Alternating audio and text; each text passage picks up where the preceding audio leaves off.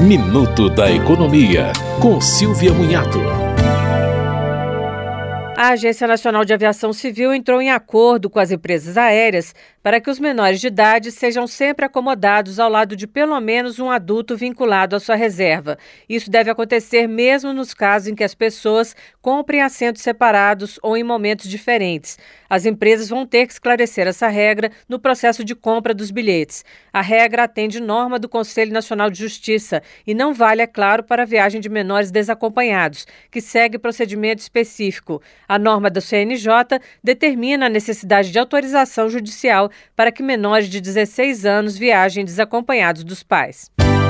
Você ouviu Minuto da Economia, com Silvia Munhato.